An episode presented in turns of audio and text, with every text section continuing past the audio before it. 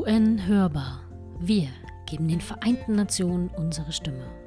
Ein Podcast des Landesverbands Sachsen, Sachsen-Anhalt und Thüringen der Deutschen Gesellschaft für die Vereinten Nationen. Herzlich willkommen zur mittlerweile neunten Folge von UN Hörbar. Wir geben den Vereinten Nationen unsere Stimme. Heute haben wir zu Gast Anna Holzscheiter, sie ist Professorin an der TU Dresden für internationale Politik und Paul Klare, einer von zwei Jugenddelegierten zu den Vereinten Nationen. Herzlich willkommen, ihr beiden. Hallo. Hallo. Die Vereinten Nationen feiern dieser Tage 75 Jahre Geburtstag. Und neben den Festveranstaltungen und der feierlichen Generalversammlung, die dieses Jahr pandemiebedingt vor allem online stattgefunden haben, hören wir auf verschiedenen Kanälen viel von den Vereinten Nationen. Wir wollen uns heute damit befassen, wer genau die Vereinten Nationen denn sind. Wenn wir uns in Erinnerung rufen, steht in der Charta der Vereinten Nationen im Gründungsdokument We the Peoples, also wir die Völker. Das ist die Grundlage der Arbeit der Vereinten Nationen. Wenn wir aber genauer draufschauen, sehen wir, in den Vereinten Nationen sind Staaten vertreten.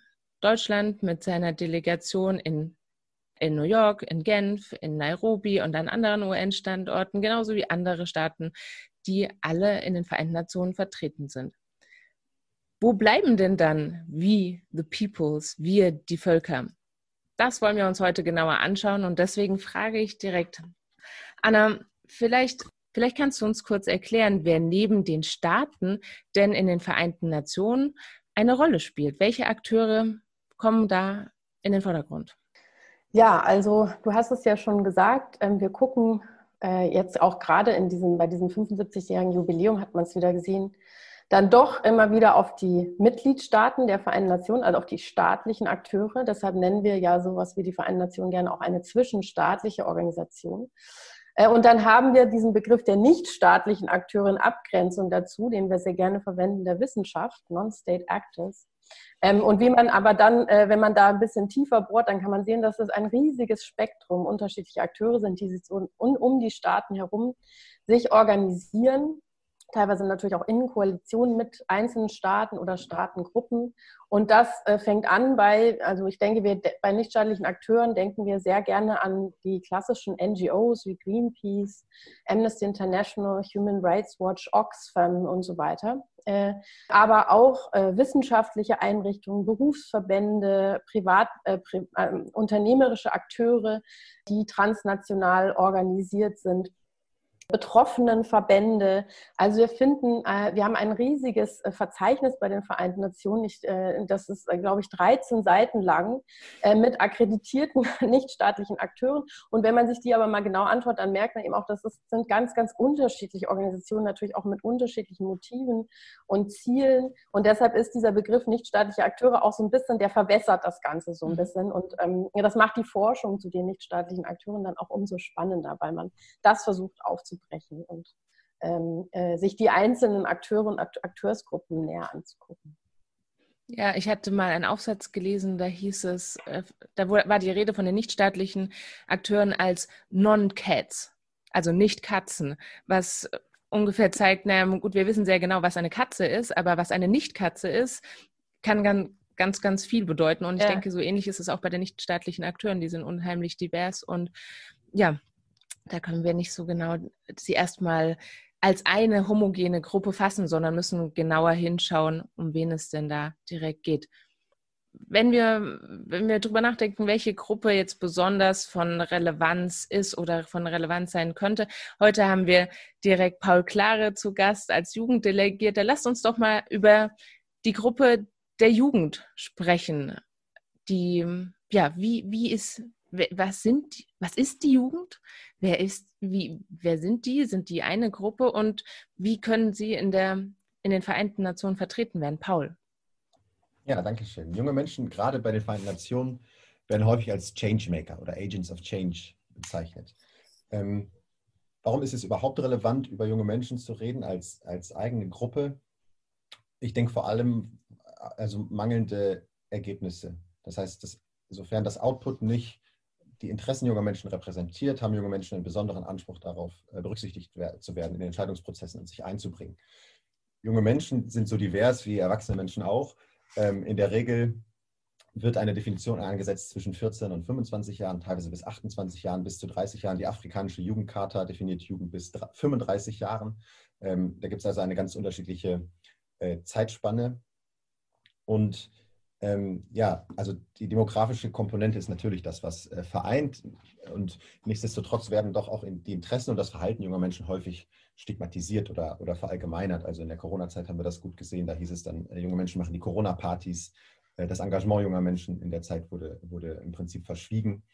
Ähm, ja, und wenn wir für ein Mitspracherecht äh, junger Menschen oder Jugend eintreten, dann dafür, dass äh, eben jene junge Menschen, die eine Meinung haben, die eine Haltung haben, die sich engagieren, die also eine, ein, ja, die letztlich politisiert sind und ein Interesse haben, sich ein, einzubringen, auch einbringen können und das einbringen äh, dürfen.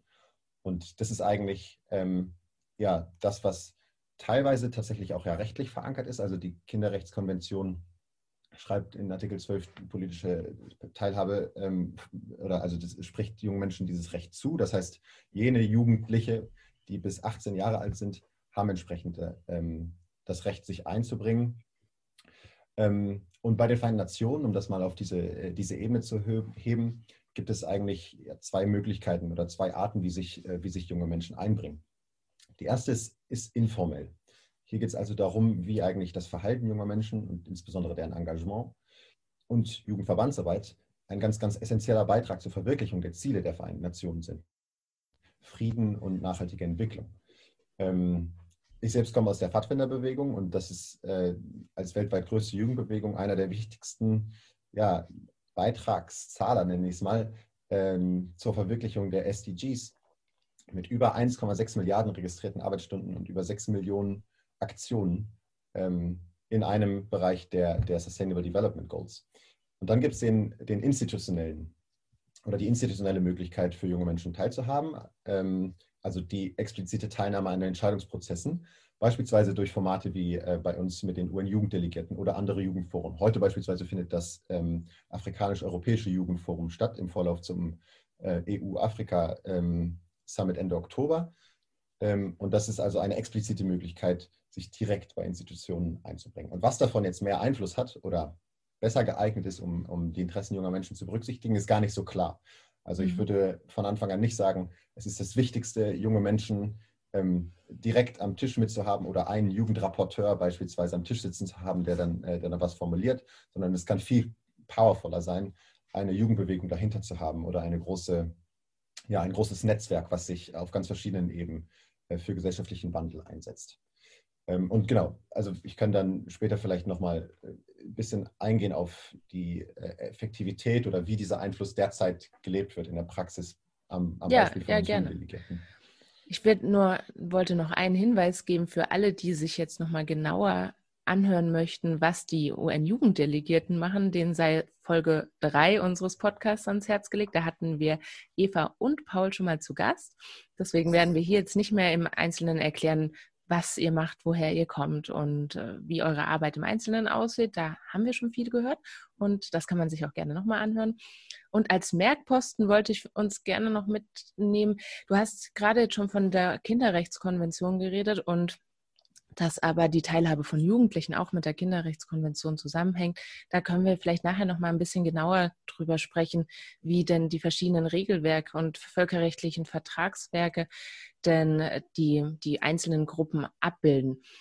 Das aber nur als Merkposten. Jetzt gerne zurück an Anna. Anna, siehst du denn auch von der wissenschaftlichen Seite her die Gruppe Jugend im Vertreten? Spielt es eine Rolle? Fällt sie unter die Non-State Actors, über die wir sprechen? Die fällt auf jeden Fall unter die Gruppe der Non-State Actors. Es gibt ja mittlerweile auch sowas wie UN Youth und ähm, es gab eigentlich, wenn man mal genauer hinguckt, äh, schon immer ähm, bestimmte ähm, Kanäle oder Nischen, in denen sich junge Menschen irgendwie auch innerhalb der Vereinten Nationen artikulieren konnten. Sehr gerne war das dann aber viele Jahre, also ungefähr bis zur Verabschiedung der UN-Kinderrechtskonvention so was in der Wissenschaft gerne so Tokenist Participation genannt wird, also sozusagen so eine Scheinpartizipation, mhm. äh, wo, Jugend, wo Jugendliche eigentlich vor allem so als hm, Opfer von Ausbeutung, von ähm, Kinder und Jugendliche von, von Diskriminierung, von Armut ähm, äh, sozusagen Bericht erstatten sollten. Also letztendlich auch und so äh, bestimmte UN-Veranstaltungen so ausgeschmückt haben. Also das haben wir eigentlich schon immer gefunden, aber in der Wissenschaft kann man wirklich sagen, also ähm, vor allem im Bereich der internationalen Beziehungen, aber auch im internationalen Recht, da habe ich mir das neulich mit einer Kollegin zusammen mal in so einem kürzeren Blog äh, angeguckt, es ist wirklich äh, desaströs, ja, wie mhm ähm, wenig die also wirklich aktive Teilhabe und auch Gestaltungsmacht von jungen Menschen in der internationalen Politik eigentlich ähm, äh, anerkannt wird. Also sie werden, sie sind häufiger Gegenstand auch äh, von Forschung, wenn es darum geht, dass internationale Verträge, Vereinbarungen zum Schutz von Kindern und Jugendlichen in bewaffneten Konflikten vor Ausbeutung und Kinderarbeit, jetzt auch in, in der Pandemie, ähm, äh, äh sozusagen, wenn es darum geht, dass ähm, Erwachsene erwachsene Staatenvertreter solche Verträge aushandeln, aber ihre eigene Agency, also ihre eigene, sagen, ihr Handeln, was ja auch oft, mhm. wie wir auch, also wir haben ja auch, wir haben ja auch nicht nur jetzt Jugendbewegung, wir hatten auch früher schon Jugendbewegung, also in den 68ern, die ja auch ganz maßgeblich ähm, äh, zum Beispiel diese UN-Kinderrechtskonvention mit ihrem sehr progressiven Bild von jungen Menschen beeinflusst haben. Aber das existiert praktisch in den in den Überblickswerken der internationalen Beziehungen zum, was ich, internationalen Menschenrechtsschutz existieren diese äh, Akteure eigentlich äh, äh, praktisch gar nicht, ähm, was, es was es dann umso notwendiger macht, ähm, die, diese ähm, jungen Menschen als, als Gruppe innerhalb und außerhalb der UN, die aber Weltpolitik äh, mitgestalten, äh, sozusagen so ans Licht zu holen ja? Mhm. oder, oder diese, die Geschichte neu zu erzählen. Genau, ich würde ich würd eigentlich gerne direkt in die Kerbe schlagen und, äh, und zwei konkrete Beispiele äh, anbringen dafür, wo es auch weiterhin nicht klappt, obwohl die Möglichkeiten dafür wären, jungen Menschen eine viel stärkere Stimme zu geben. Und das war bezüglich der Feierlichkeiten ähm, 75 Jahre UN. Äh, dort gab es ja die große Deklaration, die im Vorhinein ähm, verhandelt wurde und 2019 bei der Generalversammlung, dort wurde in der Resolution für die Feierlichkeiten in diesem Jahr ähm, mandatiert und explizit dazu aufgerufen, dass junge Menschen in allen Aktivitäten bezüglich UN75 einbezogen werden sollen. Und noch spezifischer wurde eine äh, Youth Plenary gefordert, also eine Jugendversammlung. Die und diese Jugendversammlung, die anstatt wegen Corona im April äh, während des ECOSOC Youth Forums stattgefunden hat, hat dann äh, kürzlich am 9. November, äh, 9. September stattgefunden. Und die Idee war eigentlich, und da zitiere ich jetzt gerne mal aus der Resolution von 2019 von der Generalversammlung, to engage in an inclusive, forward-looking, youth-driven global dialogue. Was ist passiert? Vorausgewählte Rednerinnen und Redner, die meistens vom, vom UN, äh, zuständigen UN-Sekretariat, UN-DESA bzw. der Jugendgesandten ausgewählt werden. Unter anderem hat diese und der Generalsekretär gesprochen. Und die haben immer wieder betont und, äh, und wiederholt, dass existierende institutionelle Strukturen für Jugendbeteiligung gestärkt werden müssten. Was ist passiert? UN-Jugenddelegierte weltweit wurden nicht einbezogen in diesen Prozess. Das heißt, existierende Strukturen wurden in keinster Weise genutzt oder, äh, oder gestärkt in dem Sinne, dass, und, also dass wir im Voraus mal kontaktiert werden äh, äh worden sind über, wie soll denn dieses ähm, Event aussehen, was für thematische Schwerpunkte sollen gesetzt werden, geschweige denn, dass wir die Möglichkeit hatten, überhaupt ein Statement abzugeben. Ähm, und das ist ein klares Zeichen für uns. Also das hat natürlich viel Unmut, ähm, mhm. für viel Unmut auch unter den im Netzwerk so der Jugenddelegierten gesorgt, weil wir uns schon fragen, wir sind die, diejenigen, die legitimierterweise junge Menschen vertreten können, weil wir Anbindung haben an nationale Jugendringe, weil, weil es ein, ein transparentes Auswahlverfahren gibt und ähm, klar ist, was dahinter steht. Wohingegen einzeln ausgewählte Akteure ähm, schon immer wieder eher dieses äh, tokenistische äh, Bild bedienen, nämlich lediglich, also sozusagen ein gutes Bild darzustellen. Also wenn ich jetzt eine Organisation, also ein Event veranstalte, natürlich suche ich mir den oder diejenige aus, das sehen wir bei Fridays for Future ja häufig auch, äh, die oder der gut reden kann und, ähm, und für mich ein, ein wunderbares Bild äh, abgibt, aber nicht unbedingt die unangenehmen Dinge sagt und weiß, was vielleicht strukturell äh, schiefläuft oder angebunden ist an einen viel, naja, nachhaltigeren Prozess, der viel strategischer für mehr Jugendpartizipation eintritt. Und ähm, ein, ein ähnliches betrifft dann die Deklaration konkret, äh, die ja zu dem Zeitpunkt der Youth Plenary schon längst äh, formuliert war. Das, die war schon Mitte Juni, glaube ich, äh, in, also final abgestimmt. Aber vor der Deklaration gab es ein sogenanntes Elements Paper, also ein Grundlagenpapier, was festgelegt hat, was in dieser Resolution stehen soll. Und dieses Elements Paper wurde entworfen und dann ähm, wurde äh, gesagt, jetzt sollen UN-Jugenddelegierte und junge Menschen aus der ganzen Welt die Möglichkeit haben, dieses Elements Paper zu kommentieren und zu sagen, ob das ihren Vorstellungen entspricht, ob sie andere Schwerpunkte setzen wollen. Und dann wurde eine sogenannte Youth, äh, ein Youth Town Hall Meeting einberufen, zu dem wir auch als Jugenddelegierte teilgenommen haben. Bei dem ist aber wieder das gleiche Bild, also es gab pre-selected Speakers und es gab keine wirkliche Möglichkeit, äh, sich dann thematisch einzubringen. Das heißt, es war im Prinzip ein zwei Stunden oder drei Stunden, man schaut sich was an und hat sich Ergebnisse einer Umfrage vorstellen lassen teilgenommen hatten, von der wir vorher nichts gehört haben. Und oh Wunder, zwei Tage nachdem diese Veranstaltung stattgefunden hat, zirkulierte unter den Mitgliedstaaten die erste, ähm, die, der erste Entwurf der, der finalen Deklaration. Das heißt, die, das, die Rückmeldungen, die wir in das Elements, zu dem Elements Paper gegeben haben, wurden in keinster Weise berücksichtigt. Und äh, das nur als zwei wirklich sehr konkrete Beispiele, wo es einfach auch mit den existierenden Strukturen bisher nicht ausreichend ähm, ja, passiert, junge Menschen zu berücksichtigen. Hm. Ja, und also hast du jetzt tatsächlich festgestellt, dass keine einzige der Forderungen der Jugenddelegierten in dem Abschlussdokument Eingang gefunden haben? Also wir haben, Eva und ich haben uns im Prinzip dann den Spaß daraus gemacht, diesen ersten Entwurf, den wir hatten, ähm, oder dann der zweite, der dann zirkulierte, ähm, also zu kommentieren. Das heißt, wir haben wirklich kleinste Textarbeit gemacht. Da geht es dann äh, darum zu sagen, dass, also es gibt einen Jugendabsatz in diesem mhm. ähm, in dieser Deklaration. Ähm, da steht dann, wir, wir, hören jungen Menschen zu und junge Menschen sind die ähm, sind the missing piece for peace und Development. Und da geht es dann wirklich darum, konkret, also End Sustainable Development beispielsweise uns ein Anliegen oder ganze Sätze einzufügen, an was, äh, was nicht berücksichtigt wurde. Äh, das in quasi rot markierten Änderungen nach New York geschickt an, an unsere, die deutsche ständige Vertretung, ähm, die aber dann ja nur eigentlich über die EU, die in dem, dem Sinne auch verhandlungsführend war für die Mitglied, also EU-Mitgliedstaaten. Ähm, und dann hat uns die Ständige Vertretung erklärt, da ging es vielmehr darum, ja, wird jetzt Menschenrechtssprache verankert oder nicht. Das heißt, da ist dann der Einfluss, den wir hatten, auch sehr, sehr gering und in der finalen Deklaration haben wir nichts so, so gesehen. Also wir waren, denke ich, einfach zu spät. Der Zug war längst abgefahren. Mhm. Ähm, echte Jugendbeteiligung wäre gewesen, von Anfang an junge Menschen mit diesem Prozess einzubinden. Und zwar auch mit der Intention, und das ist, glaube ich, ein wichtiger Unterschied, also mit der Intention, dass junge Menschen einen Anteil an dieser, an dieser Rede gehabt haben. Es reicht nicht zu sagen, ähm, okay, und jetzt lassen wir nochmal junge Menschen drüber schauen, sondern es muss von Anfang an klar sein, wenn ich junge Menschen einbeziehe, dann haben die auch die Möglichkeit, am Ende einen Teil dieses Dokuments formuliert zu haben. Ja, ich wollte da nochmal ein bisschen nachsetzen. Also ich bin ja äh, selber auch durch meine Forschung schon sehr lange befasse ich mich so mit den Menschenrechten von Kindern und Jugendlichen und auch der Teilhabe in der internationalen Politik.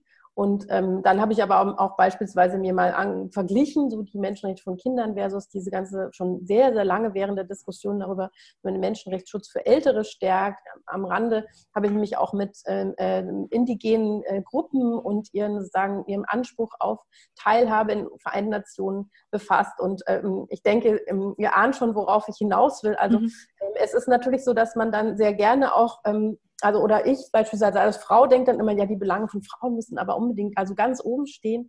Also man tendiert natürlich ein bisschen zu, dazu zu sehen, so, so ich habe, wir haben jetzt hier als Gruppe so unsere Standpunkte, wir wollen, dass die um, da eingebracht werden. Und wenn man dann aber diese vielen, vielen Gruppen, die auch Partikularinteressen haben, bedenkt, dann ist natürlich klar, dass so Demokratie auch in den Vereinten Nationen ein sehr schmerzhafter Prozess ist. Und, und genau deshalb denke ich, was Paul gerade beschrieben hat, ist auch deshalb interessant, weil es geht ja dann eben nicht immer nur darum zu sagen, so, wir haben jetzt alle unsere sozusagen Anliegen durchgesetzt, sondern es geht darum, dass man so in den Diskurs mit einbezogen wird, dass man sich so ernst genommen fühlt und dass man am Ende vielleicht bereit ist, auch das gesamte Ergebnis so mitzutragen. Also wenn man, mich verstört es auch in Deutschland gerade immer so, sagen wir, auf dem auf, dem, äh, auf der nationalstaatlichen Ebene, so dass ich das Gefühl habe, dass in diesen ganzen Expertenforen, die sich jetzt mit dieser Pandemie beschäftigen, ähm, eigentlich die Gruppe der Kinder und Jugendlichen, die auch sehr stark betroffen sind und eingeschränkt in ihrem Alltag und in ihrem ganzen sozusagen so normalen Leben eigentlich gar nicht mit einbezogen werden. Und ich mir auch immer so denke, die würden es viel besser verstehen und viel mehr mittragen,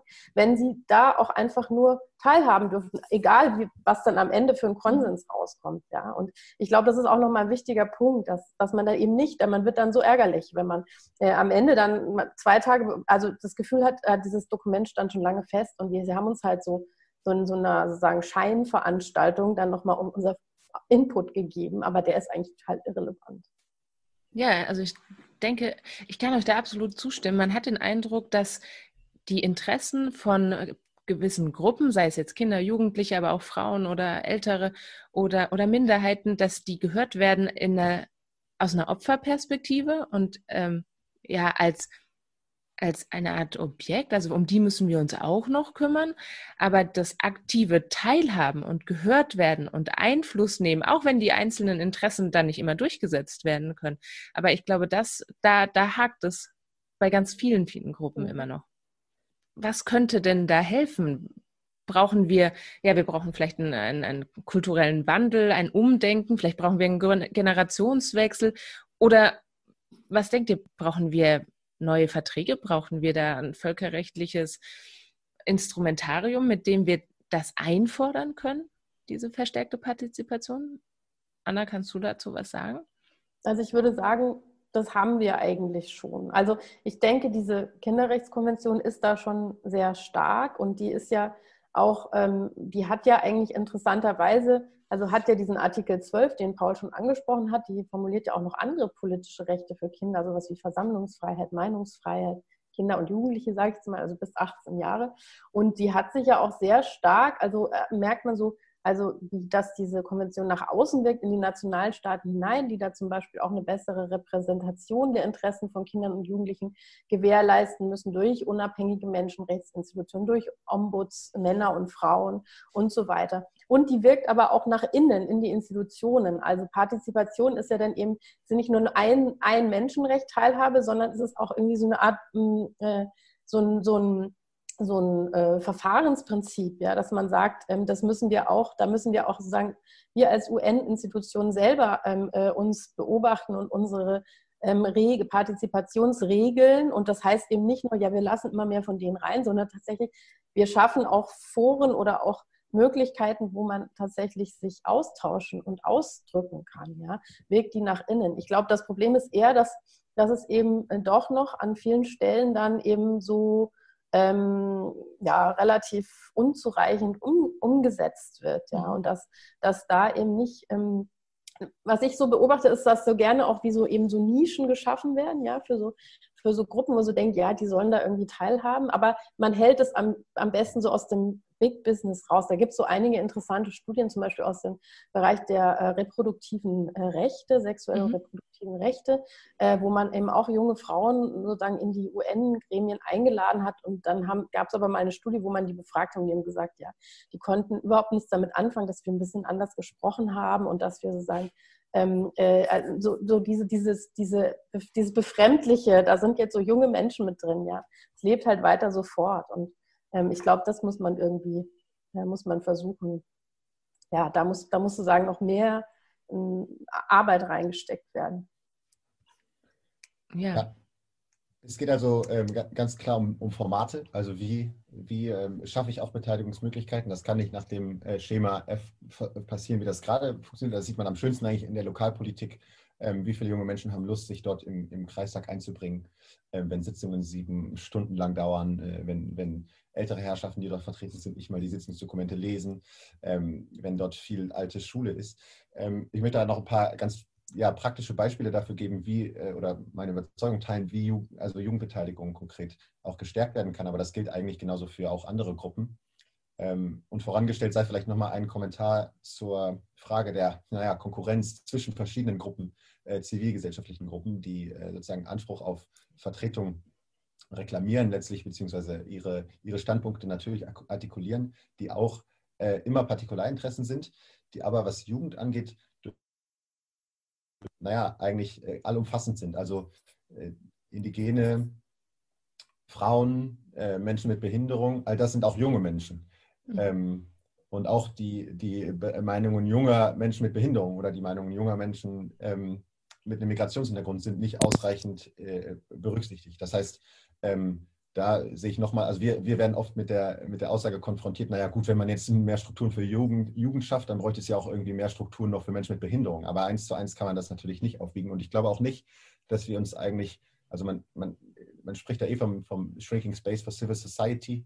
Äh, und dann, dann, äh, also ich glaube nicht, dass es ein Nullsummenspiel ist zwischen verschiedenen zivilgesellschaftlichen Akteuren, sondern Vielmehr stehen eigentlich alle für das Gleiche ein und das hat Anna ganz gut beschrieben, nämlich dieses Prozesshaftige, also von Anfang an in den Prozess ja. einbezogen zu werden. Und da tut es auch nicht weh, äh, zwei, zwei oder drei Sitze mehr zu schaffen. Aber es geht im Großen und Ganzen um das, ähm, naja, also haben, haben alle eigentlich ein Ziel und ich glaube nicht, dass man sich da gegenseitig ähm, ja, gegen, gegen das Bein tritt konkrete Beispiele an äh, Möglichkeiten, die gesellschaftliche Teil, also die, den Einfluss bestimmter gesellschaftlichen Gruppen zu stärken, ist aus meiner Sicht ganz klar Strukturen. Also insbesondere durch Zusammenarbeit mit Jugendräten. Jugendräte sind in jedem Land die legitimierten ähm, ja, InteressensvertreterInnen von, von jugendgeführten Organisationen, die in der Regel den größten Anteil der jungen Bevölkerung in einem Land repräsentieren. Das heißt, dieses Legitimitätsargument ist hier ein ganz starkes. Und dann gibt es ähm, auf UN-Ebene die Möglichkeit, beispielsweise durch ein UN Youth, das hat Anna ganz am Anfang angesprochen. Soweit sind wir leider noch nicht so richtig. Es gibt einzelne Institutionen, die was mit Jugend zu tun haben, aber es gibt keine Entität wie UN Women, die sagt, ähm, wir haben eine Anbindung an alle nationalen Büros, wir machen Programmatik. Ähm, das gäbe es noch nicht, würde aber enorm dazu beitragen, dieses Thema und die Relevanz von Jugendbeteiligung zu Mainstream. Das heißt, diesen Kulturwandel äh, herstellen zu können, weil ich muss ja erst in den, in den, Kontakt damit kommen, zu verstehen, warum ich jetzt überhaupt junge mhm. Menschen einbeziehen sollte. Und das muss einfach auch immer iterativ quasi erklärt werden. Dann gibt es ganz, also aus der Praxis Beispiele im Europarat. Der hat einen, einen sogenannten Jugendbeirat, einen Advisory Council on Youth. Und was der macht, ist, ähm, dort in einem Co-Management-System ein Länderdelegierter oder Delegierte ein, äh, also ein Mitglied aus diesem Jugendbeirat, die alle aus den nationalen Jugendringen entsandt werden. Und die können gemeinsam über einen gewissen Prozentsatz des Budgets des Europarats entscheiden. Das heißt, hier ist ein, ein wirkliches äh, Mitspracherecht gegeben, äh, was ein sehr schönes Beispiel ist. Jetzt heute Nachmittag der afrikanisch-europäische, ähm, das Afrikanisch-Europäische Jugendforum. Ähm, dort werden wir Ergebnisse äh, erarbeiten, die wir dann als Empfehlungen ganz klar, also an die Staaten und an die Regierungen geben. Und natürlich ist dann nicht gesichert, dass auch was damit passiert. Aber aus meiner, aus meiner Brille zumindest, jetzt ist noch EU-AU-Summit und da ist es realistisch, dass das in den Vorarbeiten noch einbezogen wird, was wir dort an Ergebnissen produzieren. Ein ganz wichtiger Aspekt sind Studien. Also es braucht einfach Wissen darüber, wo junge Menschen einen, also einen wichtigen Beitrag leisten. Und das ist bei Jugendfrieden Sicherheit ganz entscheidend. Also der Resolution, die jetzt seit fünf Jahren auf der Agenda des Sicherheitsrats ist, in der es darum geht, zu sagen, junge Menschen leisten einen enormen Beitrag äh, für die Langfristigkeit und Legitimität von Friedensprozessen äh, und Friedensabkommen. Ähm, also die Fortschritte in der Implementierung dieser Idee, wie bei Women, Peace and Security, die wäre so viel schneller, wenn es dazu, dazu handfeste Studien gäbe, die zeigten, mhm. also das gibt es in Ansätzen, aber das gibt es nicht ausreichend, so wie bei Women, Peace and Security. Bei Women, Peace and Security, das haben uns auch Menschen zum Auswärtigen Amt beispielsweise gesagt, hat dieses Wissen über, also, also eine evidenzbasierte ähm, Herangehensweise enorm dazu beigetragen, das in nationale Aktionspläne umzusetzen und da wirklich eine ambitionierte Politik zu gestalten. Und das ist, äh, das ist deshalb auch im Jugendbereich, also da gibt es ja kaum, ähm, kaum Wissen drüber. Und dann zuletzt natürlich die Frage der rechtlichen Verankerung. Manchmal spricht man dann von der, ähm, oder es ist ja so Fragmentisierung des Rechts wird dann diskutiert, äh, inwiefern macht es Sinn, überhaupt jetzt noch ein, ein zusätzliches ähm, ja, Rechtsdokument zu schaffen habe ich mir auch zwischendurch gedacht, es gab auch, oder es gibt ja beispielsweise die afrikanische Jugendcharta, jetzt kürzlich gab es das sogenannte Samarkand ähm, Forum on Human Rights, äh, in der auch eine Jugendcharta erarbeitet wurde, die aber nicht, nicht so großartig ist inhaltlich.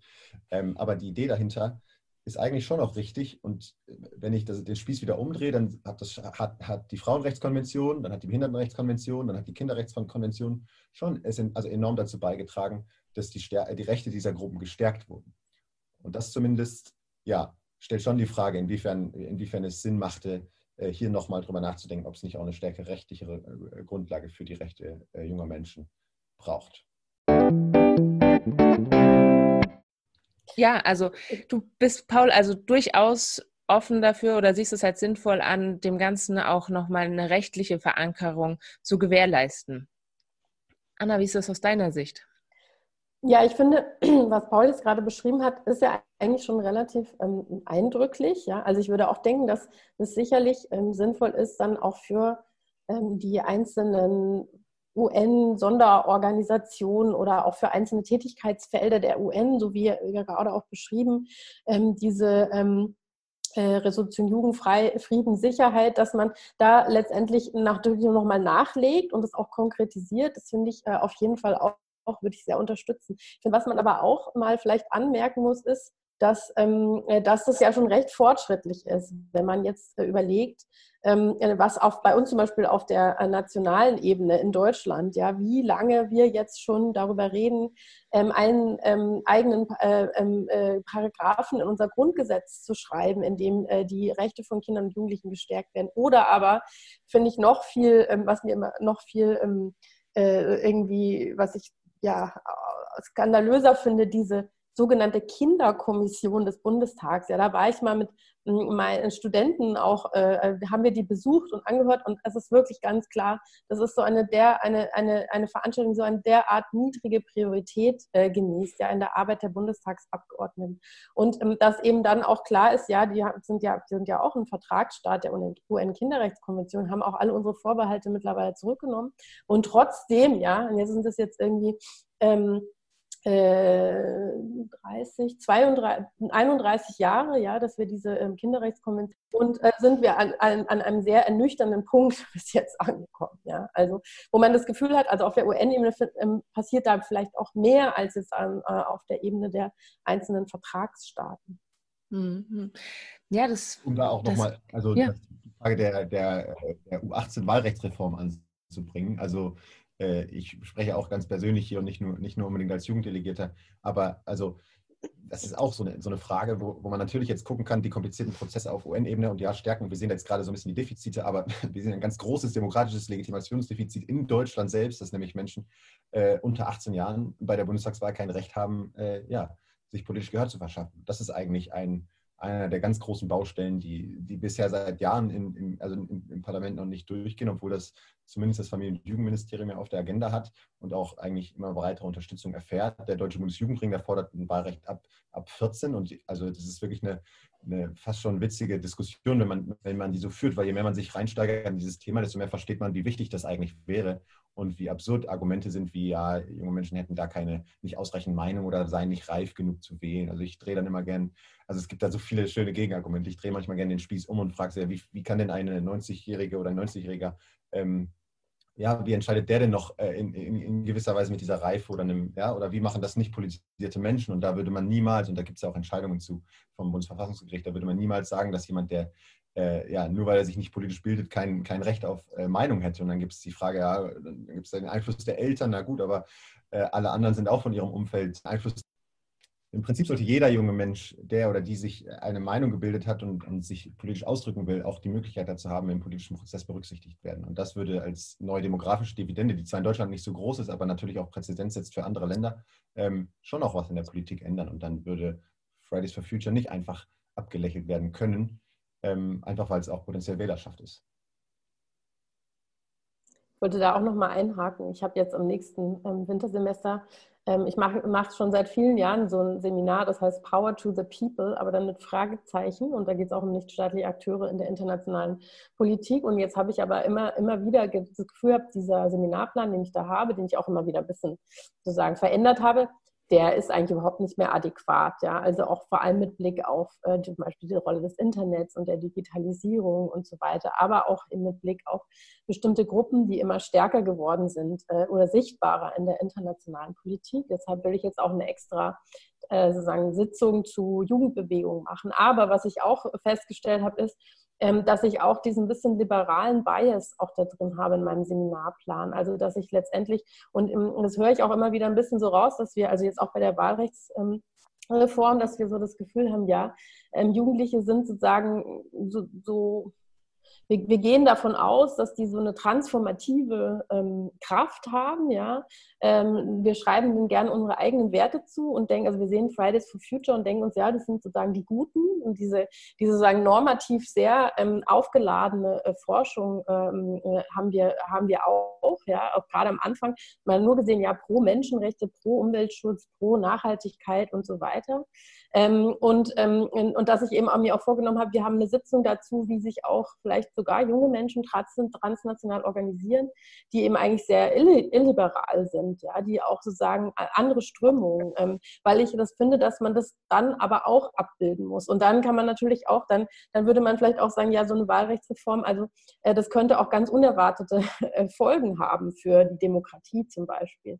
Ähm, also das ist auch etwas, wo ich so denke, darüber muss man zumindest mal reden. Äh, in der Forschung, aber vielleicht auch in der Praxis, wer sind denn die jungen Menschen, die überhaupt das Potenzial haben und die Möglichkeit, sich transnational zu organisieren. Und ähm, gibt es eben auch sozusagen die anderen, die auch sehr gut organisiert sind, aber die eigentlich gegen bestimmte Werte arbeiten. Ja. Mhm.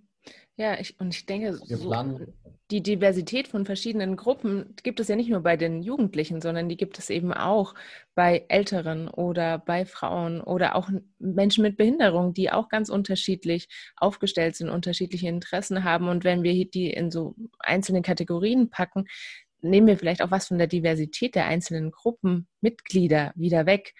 Also auch darüber muss man ja irgendwie nachdenken, wie man das abbilden kann, einbringen kann. Ähm, Paul.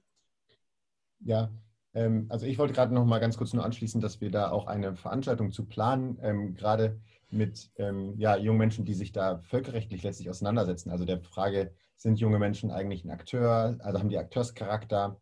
Äh, wie ist deren Einfluss auf Lawmaking Processes? Also wie, inwiefern leisten sie auch einen Beitrag zum Völkerrecht? Und dort haben wir gerade sozusagen eine Arbeitsgruppe Jugend im Völkerrecht äh, und versuchen dort ähm, in der ersten Veranstaltung ähm, ja eigentlich dieses Thema zu bespielen. Wie können eigentlich oder was ist das eigentlich? Haben junge Menschen ein Anrecht darauf, als eigenständiger Akteur wahrgenommen zu werden? Ähm, also das hat ganz verschiedene Fragen, Legitimitätsfragen. Wie sieht es in der Praxis aus? Was gibt es für Möglichkeiten, das auch ähm, weiterzufassen? Also da das ist, glaube ich, auch ein, ein sehr, sehr äh, also spannendes Feld, auch akademisch ähm, zu bespielen, was, was es bisher nicht ausreichend ist. Für mich in, in unserem Gespräch, finde ich, dreht es sich jetzt eigentlich um die Kernfrage, wie kann demokratische Teilhabe im Staat, Stichwort äh, Wahlrechtsalter, aber auch innerhalb der Vereinten Nationen gelingen? Also ein, ein, Kritikpunkt, dem sich die Vereinten Nationen vielleicht nicht seit ihrer Gründung vor 45, 75 Jahren, aber doch seit einigen Jahrzehnten stellen muss, ist, we the peoples sind Staatenvertreter, aber wo bleiben denn, wo bleiben die Völker? Wo bleiben die demokratisch gewählten Vertreter in vielleicht einer Weltparlamentarierversammlung oder ähnliches? Würdet ihr hier vielleicht in diese Kerbe schlagen wollen und sagen, das braucht es auch, um verschiedene Gruppen stärker zu repräsentieren? Oder ist das eine Idee, die, die eigentlich auch schon wieder abgehakt ist? Vielleicht Anna zuerst. Also ich würde sagen, ähm, äh, ich, ich würde dieser Diagnose eigentlich gar nicht zustimmen. Also ich, ich, würde, ich würde schon sagen, wenn man sich jetzt zumindest sozusagen die ähm, zahlenmäßig so die Teilhabe zivilgesellschaftlicher Akteure in den UN anguckt und auch mit Blick auf die unterschiedlichen Mechanismen, Instrumente, Foren und so weiter. Ähm, äh, wenn man sich gerade zum Beispiel diese SDG-Verhandlungen werden sehr gerne untersucht, auch unter so ein bisschen so einem habermasianischen Diskurs, äh, idealen Diskursraum, ja ähm, äh, dann muss man, kann man wirklich sagen, also dass, dass sich die, äh, dass die, dass die UN sehr divers geworden sind und sich mhm. die Stimme der Zivilgesellschaft sehr stark ähm, vervielfältigt hat. Und deshalb finde ich auch immer wieder diese, hm, ich höre das auch in Deutschland oft, wenn ich auch so, ich bin manchmal bei so Veranstaltungen von so NGOs äh, im Bereich globale Gesundheit, diese deutsche Plattform globale Gesundheit, da wird eigentlich fast schon so rituell von diesem Shrinking Space gesprochen, ja. Und was eigentlich gemeint ist, ist, äh, dass, äh, also da, ich habe den Eindruck, so traditionelle NGOs meinen damit sehr oft, dass sie das Gefühl haben, dass sie auch von staatlicher Seite ähm, äh, immer stärker sozusagen in ihren Handlungsmöglichkeiten eingeschränkt werden. Aber es ist natürlich auch ein Shrinking Space, der daraus resultiert, dass der Platz enger wird, ja, dass da so viele, also wenn sich die NGOs äh, akkreditieren lassen für unterschiedliche UN-Gipfel und so, dass das einfach, dass, dass, dass es eine riesige ähm, äh, ähm, Masse an äh, zivilgesellschaftlichen Akteuren sind und dass der Shrinking Space auch deshalb zustande kommt, dass es auch äh, gesellschaftliche Akteure gibt, wie zum Beispiel unternehmensnahe Stiftungen, über die wir jetzt noch gar nicht gesprochen haben, mhm. die äh, unglaublich ähm, stark ähm, äh, äh, sozusagen repräsentiert sind, wenn es um die Finanzierung der äh, Organisation der Vereinten Nationen geht, zum Beispiel im Bereich globale Gesundheit. Und die auch, also die sozusagen, die sind wie so ein, sozusagen so ein Tropf, an dem unglaublich viele andere zivilgesellschaftliche Akteure auch dranhängen, äh, die dann Auflagen erfüllen müssen, die diese großen äh, ähm, Geldgeber irgendwie ähm, äh, definieren und so. Und damit auch sozusagen in, eigentlich in ihrer Diversität und auch so eingeschränkt werden. Ja, also ich glaube, glaube, dieser, also dieser Shrinking Space, da, da gibt es ganz viele unterschiedliche Faktoren, die erklären, warum es so eine Wahrnehmung gibt, dass man eigentlich, ähm, dass sich der Raum für Demokratie eigentlich verringert, wo ich sagen würde, ja, der resultiert aber auch daraus, dass, dass es eben sehr viel Druck gibt, auch von vielen Seiten auf die UN. Ja. Mhm. Mhm. Das ist interessant, ja. Paul, wie siehst du das? Genau, also ich meine, ich bin auch äh, sozusagen äh, bedingt völkerrechtlich vorgeprägt und habe natürlich diesen Blick, dass, also Staaten als, als Akteure und als Hauptakteure und letztlich sind die verhandlungsführend und letztlich auch diejenigen, die nachher unterschreiben und diejenigen sind, die national ähm, die, also Dinge implementieren können und umsetzen. In den Foren der Vereinten Nationen, da geht es häufig darum, einfach auch die Entscheidungen zu verbessern, also durch das Wissen von Organisationen vor Ort. Also da geht es ja wirklich so um, um eigentlich das, das wichtige Wissen, ähm, aus meiner Sicht sind Grassroot Organizations, also was der, was der Sicherheitsrat beispielsweise dann macht, das sind weiterhin nur informelle, so ARIA-Formula-Meetings oder so, aber das ist eine enorme Bereicherung dann in der Entscheidungsfindung auch von Staaten. Dann gibt es natürlich die großen Player, äh, insbesondere Menschenrechtsorganisationen, die einfach auch kampagnenmäßig großen Druck ausüben können und, und darüber, also diesen Hebel, Hebel bespielen, aber meistens ja eigentlich auch stärker in den Hauptstädten sind als dann bei den Vereinten Nationen selbst, weil sie dort eben dann äh, die politische Meinung prägen oder die, die Regierungshaltung. Ähm, und was uns angeht, und ich habe ja vorhin das Beispiel gebracht von den Jugenddelegierten, wie wenig dann eigentlich auf diese ähm, an den Staat angebundene äh, mhm. Strukturen, also wir sind, wir sind, wir haben Eingangstore in das Auswärtige Amt, beispielsweise ins Jugendministerium, ähm, wenig genutzt werden und auch wenig gestärkt werden, um ehrlich zu sein. Also wir nehmen wahr, dass das Jugenddelegiertenprogramm äh, mangelhaft koordiniert ist eigentlich vom zuständigen UN-Sekretariat. Und das auch immer mit dem Hintergedanken, je mehr man das stärkt, desto lauter werden wir natürlich. Ähm, und da gibt es aber auch schöne Beispiele. Also der König von, äh, von, von den Niederlanden beispielsweise hat in seiner Rede ähm, zur, zur Eröffnung der UN-Generalversammlung ähm, jetzt am, am, letzten Dienstag ähm, die UN-Jugenddelegierte Hajar sprechen lassen. Also äh, sie stand wirklich mit ihm im, im, gleichen Raum, wo er das Video gedreht hat, ähm, was dann in der General Assembly äh, gezeigt wurde. Und, äh, und hat ihr quasi Space gegeben und auch Macht, Macht gegeben mhm. in dem Sinne. Also ähm, den Raum dafür frei gemacht. Und deshalb ist diese nationalstaatliche Anbindung schon auch ganz wichtig. Und unsere Ein, unser Eindruck so aus den Ministerien ist auch, dass, dass da Input ge, gewollt ist, aber natürlich auch nur so, wie er angenehm ist. Also es ist dann immer einfacher zu sagen, beispielsweise, oh ja, das ist ein junger Mensch, der hat sich hier und da engagiert, den stellen wir jetzt mit oder den nehmen wir, den nehmen wir mit bei der Veröffentlichung der Jugendstrategie der Bundesregierung oder da, da stellen wir noch den hin oder machen mal eine Anhörung irgendwo in einem Ausschuss. Was wichtig wäre, ist auf die Strukturen zurückzugreifen, die sich junge Menschen geschaffen haben. Weil nur das ist, also das wäre ernst nehmen. Das heißt, der, beispielsweise der Deutsche Bundesjugendring, aber auch der Ring politischer Jugend oder die Deutsche Sportjugend, die sind bis in das kleinste Dorf äh, runter organisiert und haben, haben dort Lokalgruppen. Das sind die kleinsten Strukturen, die ihre VertreterInnen wählen, die wiederum, also auf, auf, weiß ich nicht, regionaler Ebene, dann auf Landesebene, dann auf Bundesebene und die wiederum Vertreter in ihre Dachorganisation wählen. Und so gibt es ein, äh, letztlich eine riesige, also lange, lange, natürlich auch lange und dadurch entfernte, aber trotzdem eine Legitimationskette. Und der Deutsche Bundesjugendring, der hat enorm viel institutionelles Wissen, was Jugendbeteiligung angeht und wie Jugendbeteiligung auszusehen hat. Und die haben einen viel strategischeren Blick als beispielsweise einzelne Jugendvertreter und auch als ich das habe. Wir stehen natürlich äh, im Austausch dann und versuchen, so gut es geht, die Position dort zu vertreten und auch klare Abgrenzung zu machen, wo ist jetzt unsere Kompetenz und wo hört sie auf. Ähm, damit, also, und das wäre aber, das ist natürlich für eine Regierung weitaus unangenehmer, darauf zurückzugreifen. Und deshalb unterstützt dann der Deutsche Bundesjugendring, beispielsweise in Zusammenarbeit mit anderen äh, Bundesjugendringen, gerade, gerade Rada aus Belarus, aber, aber eben im, im, also viele auf dem Balkan, den Aufbau von solchen Bundesjugendringen, weil dann äh, Jugendbeteiligung und Jugendvertretung viel, viel, viel, viel stärker wird. Und das ist auch in Deutschland, also viele Menschen im Auswärtigen Amt oder auch im, gut, im Jugendministerium ist es schon anders, aber im Auswärtigen Amt, die wissen einfach nicht, dass es sowas wie den Deutschen Bundesjugendring gibt. Das heißt, ein, und das wissen auch viele junge Menschen nicht. Also ehrlich gesagt, ich wusste das auch nicht, bevor ich nicht mehr damit zu tun hatte. Ähm, ja, dass es da legitime Vertretungsstrukturen gibt. Mhm. Die zu nutzen, wäre so mein Appell auch an PolitikerInnen, wirklich darauf zu gucken und, und sich diesem Unangenehmen dann zu stellen, zu sagen, oh gut, da muss ich halt auch ein bisschen meine Meinung ändern oder Haltung. Dafür habe ich aber das ernst gemacht, die äh, Einbindung junger Positionen. also ein klarer Appell, Strukturen zu stärken und wo sie da sind, auch zu nutzen und wieder weiter zu stärken. Anna, kannst du das so unterstreichen oder kannst du vielleicht auch noch andere wichtige Komponenten nennen, vielleicht auch aus anderen gesellschaftlichen Gruppen und deren Teilhabe und Vertretung in den Vereinten Nationen?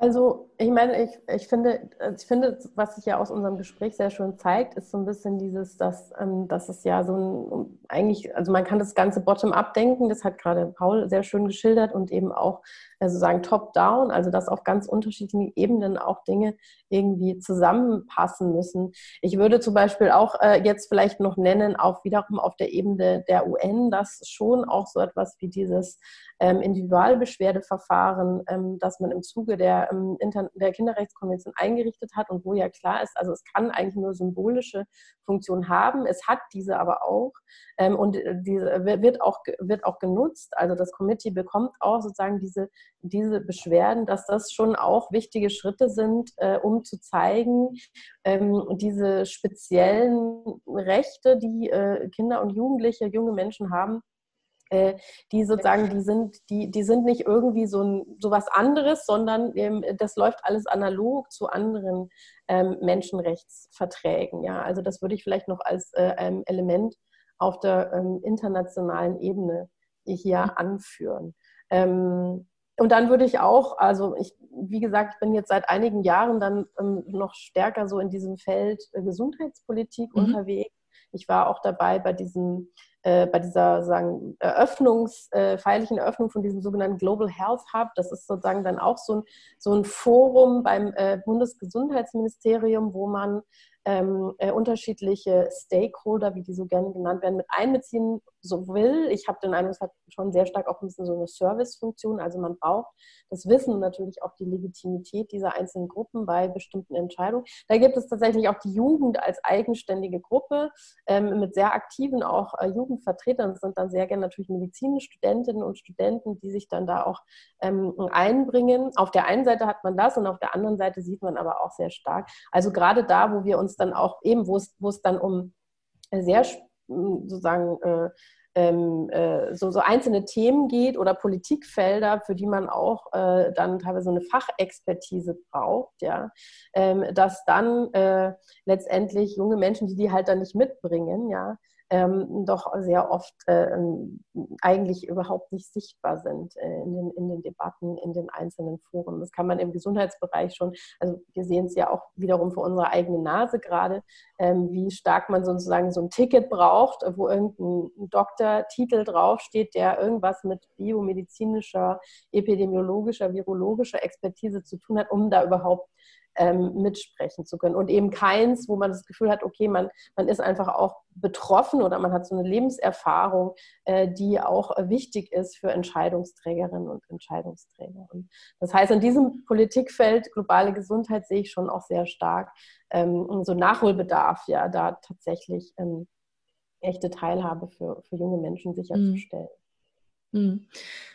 Wir wollten gar nicht so sehr über die ja, auch die jüngeren Ereignisse und, und den Zusammenhang mit der globalen Gesundheitspolitik sprechen. Aber wenn ich dich heute schon da habe, dann möchte ich dann doch gerne nochmal kurz nachfragen, gerade das Feld der internationalen Gesundheitspolitik und gerade die WHO als internationale Organisation, die Weltgesundheitsorganisation, stand ganz zentral im Mittelpunkt unseres Interesses und da dann auch der Einfluss einer weiteren Art von nichtstaatlichem Akteur, nämlich die privaten Stiftungen, die du selbst vorhin mhm. schon angesprochen hast.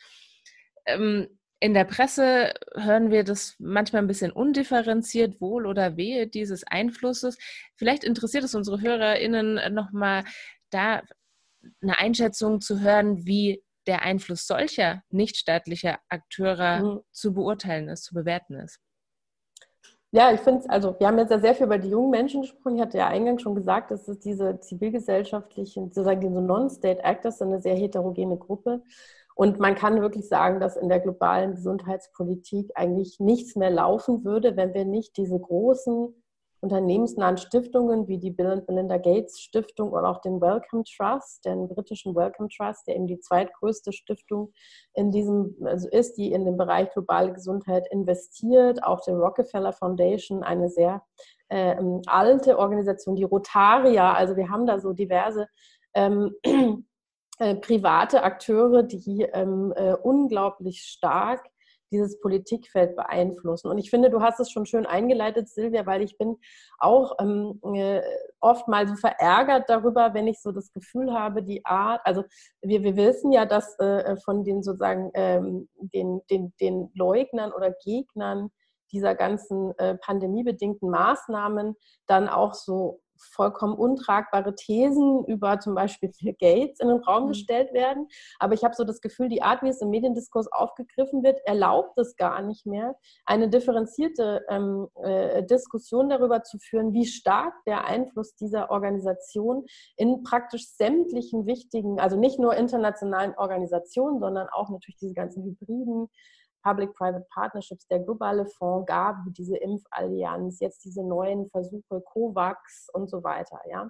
Wie stark der Einfluss dieser Organisation ist. Über Geld natürlich, aber auch über Netzwerke, über diese Mikrofunding, ja, das finde ich ja eigentlich noch viel ein mächtigeres Instrument, überall so kleine, so Piecemeal-Beiträge reingeben und so. Und das wird eigentlich dadurch verhindert, dass man das Gefühl hat, man ist entweder für die Geldstiftung mhm. oder man ist gegen sie, aber man kann überhaupt nicht mehr darüber reden, auch wie, welchen Einfluss die äh, ähm, sozusagen den nachweisbaren Einfluss auf globale Gesundheitspolitik hat. Und, ähm, man kann auch sagen, dass eben die Gesundheitspolitik vielleicht ein Feld ist, was wie kein anderes ähm, von, äh, also über die Beteiligung von diesen großen Stiftungen, aber natürlich auch Pharmaunternehmen sehen wir ja jetzt auch gerade wieder, also ein sehr durchwachsener Haufen äh, nichtstaatlicher Akteure, ähm, äh, die dann sozusagen da auch irgendwie zusammenwirken müssen, um für große globale Gesundheitsprobleme äh, Lösungen zu schaffen. Mhm. Also ist auf jeden Fall ein, ein, auch ein sehr spannendes Politikfeld. Ja, und ja, ganz, ganz aktuell, wie wir das alles wissen. Ich denke, was, was für mich immer wieder deutlich wird, ist dieser große Einfluss der privaten Stiftungen und der vielen Akteure, die du gerade im Feld der internationalen Gesundheitspolitik genannt hast. Der ist zum einen wichtig aufgrund der Fachkompetenz, aber er ist ja auch nur deswegen möglich, weil die Staaten einen, einen Raum hinterlassen haben. Ich will jetzt nicht von einem Vakuum sprechen, aber wenn wir jetzt zum Beispiel über die Finanzierung von internationalen Organisationen sprechen, und da geht es nicht nur um die Weltgesundheitsorganisation, sondern um, ja, you name it, um welche internationale Organisation auch immer, geizen die Staaten gerne mit ihren Mitgliedsbeiträgen oder über ähm, zusätzliche Mittel, die sie zur Verfügung stellen. Und diesen Raum nehmen dann eben andere Akteure ein. Und das, das kann man mögen oder nicht mögen, aber das liegt eben auch nur daran, weil ja Bedarf besteht nach, nach Macht, nach Taten und nach Geld. Anne. Ja, ich, ich stimme dir einerseits zu und andererseits muss man auch sagen, also ähm, es hat ja auch einen Sinn, dass zum Beispiel die, die Höhe der Mitgliedsbeiträge, die die Staaten einzahlen müssen, gedeckelt sind. Also nehmen wir hm. jetzt mal diesen Fall Donald Trump kündigt das erst an, er zieht sich da zurück aus der WHO, er friert das Funding ein und jetzt will er sozusagen nächsten Juli soll dann sozusagen der endgültige Abschied ähm, vollzogen werden und dann steht sofort der chinesische Staatspräsident da und sagt, äh, ich gebe da irgendwie jetzt erstmal noch zwei Milliarden oder noch mehr in den Topf rein.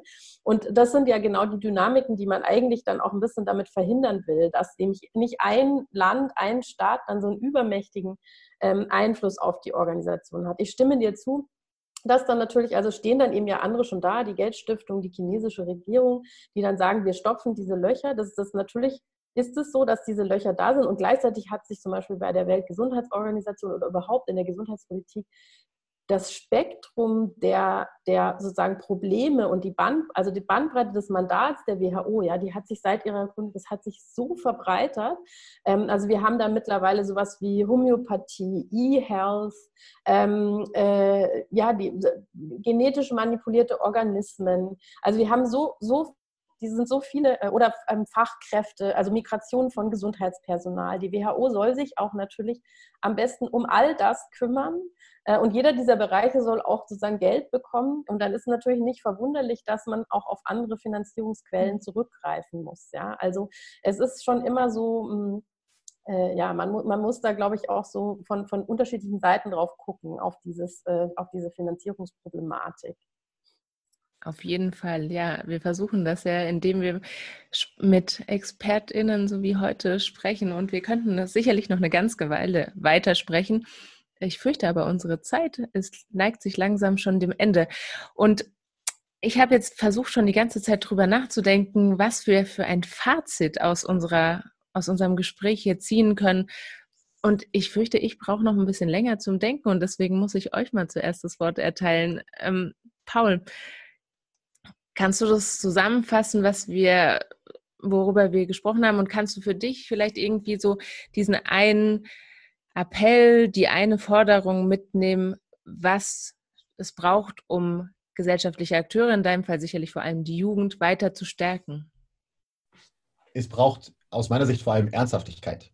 Also ich glaube, also Menschen, die im politischen äh, Betrieb arbeiten, das sind also haben ja genug sozusagen Intellekt, um, um zu wissen, dass es geht ähm, und, und, und Dinge umsetzen können, sofern sie davon überzeugt sind, dass es wichtig ist. Und ich glaube einfach, dass die Frage der Jugendbeteiligung ernst genommen werden muss. Wenn das passiert, dann kommen Dinge in Gang und werden Dinge, also dann kommen die, die Steine ins Rollen und dann bedingen sich Entscheidungen, ähm, dann, dann, bedingen sich Beispiele. Also wir haben äh, im Sicherheitsrat in diesem Jahr zu, zur Resolution Jugendfrieden und Sicherheit auch einen Beitrag leisten können, der der deutsche, den der deutsche Botschafter in seinem Statement im Sicherheitsrat sozusagen zitiert hat.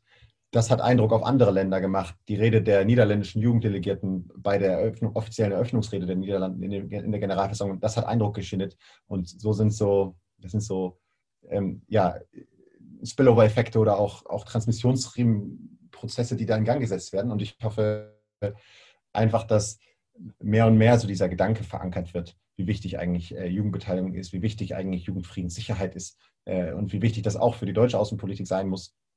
Ähm, mein Takeaway so ein bisschen von heute war eigentlich das Prozesshaftige. Ähm, mhm. Und da auch nochmal, also vielen Dank an Anna für, den, für diesen äh, Input da, dass es, dass es eigentlich in, in vielen darum geht, ja, von Anfang an mitzubekommen, wo das ist und dann das Ergebnis besser mittragen zu können. Ähm, junge Menschen sind so divers, es gibt da nicht unbedingt die eine Meinung, aber es muss, diese Berücksichtigung als demografische Gruppe geben, solange zumindest die Ergebnisse der Politik, also die Outcome-Legitimität nicht äh, gegeben ist. Solange also Klimapolitik nicht ambitioniert genug ist, gibt es auch einen Anspruch darauf, für junge Menschen sich verstärkt einzubringen. Und das ist, äh, kann stärker sein, dadurch, dass Fridays for Future laut auf die Straße geht und zu einer globalen Bewegung wird, als ein, zwei VertreterInnen äh, im, im, Umweltministerium an den Tisch zu holen. Ähm, es braucht da die Stärkung äh, einfach von, von Strukturen und einen weiten Blick. Also es gibt nicht das eine Rezept für Jugendpartizipation oder für ähm, eine Einbeziehung junger Menschen, sondern es ist ein ganz breiter, also ein, ein Instrumentenkasten eigentlich, auf den. Anna? Ja, ich, also ähm, ich werde jetzt mal sehr konkret im Vergleich vielleicht zu Paul, der das auch sehr schon gesagt hat, also dass es aus ganz vielen verschiedenen Richtungen kommen muss. Weil was mich immer auch wieder erstaunt ist, ähm, ich mache auch Vorlesungen zum Beispiel Beispiel zu, zu den Vereinten Nationen und wo es, wo es auch, wo wir dann auch unter so einer Gender-Perspektive uns das angucken und uns, und, uns fragen, wie sich denn eigentlich auch internationale Institutionen transformieren können. Und da geht es natürlich auch sehr häufig darum, um die Personalpolitik. Ja, also ich sage mir das Stichwort Quote, ja, dass sich irgendwie über die Veränderung äh, der, also der Zusammensetzung von Gremien, also sagen wir auch der offiziellen Repräsentation von Staaten innerhalb der Vereinten Nationen, dann eben auch die, ähm, äh, die ähm, sagen, die Belange von Frauen oder auch der, der, der Input von Frauen da viel stärkere Berücksichtigung findet. Erstaunlich finde ich, dass wir uns das bei jungen Leuten eigentlich nicht so viel fragen.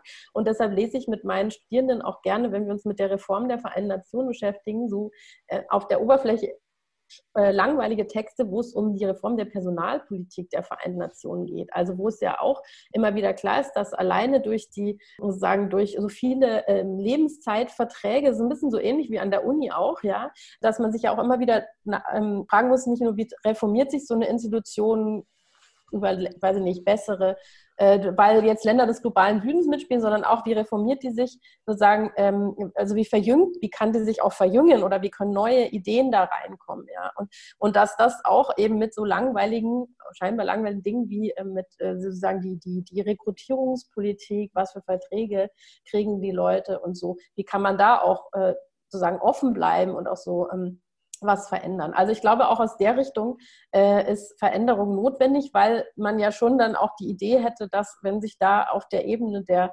äh, äh, Repräsentation von Staaten auch etwas verändert vom Alter her, dass dann natürlich vielleicht auch neue Gatekeeper kommen, die eben die Belange von äh, jungen Menschen auch für wichtiger erachten oder natürlich selber diese Interessen da so reintragen in die Organisation.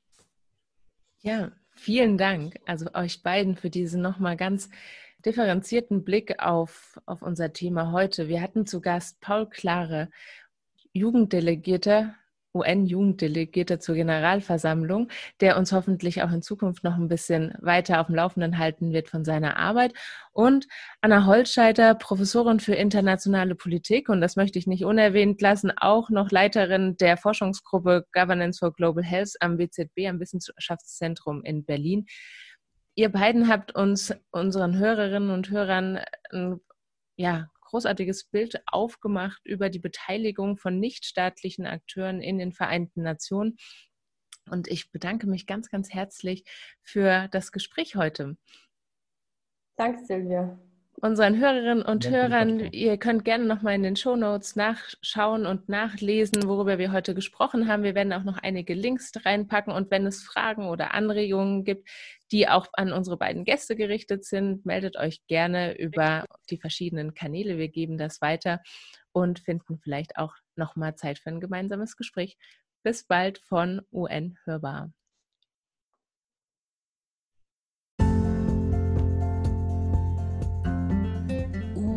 Hörbar. Wir geben den Vereinten Nationen unsere Stimme.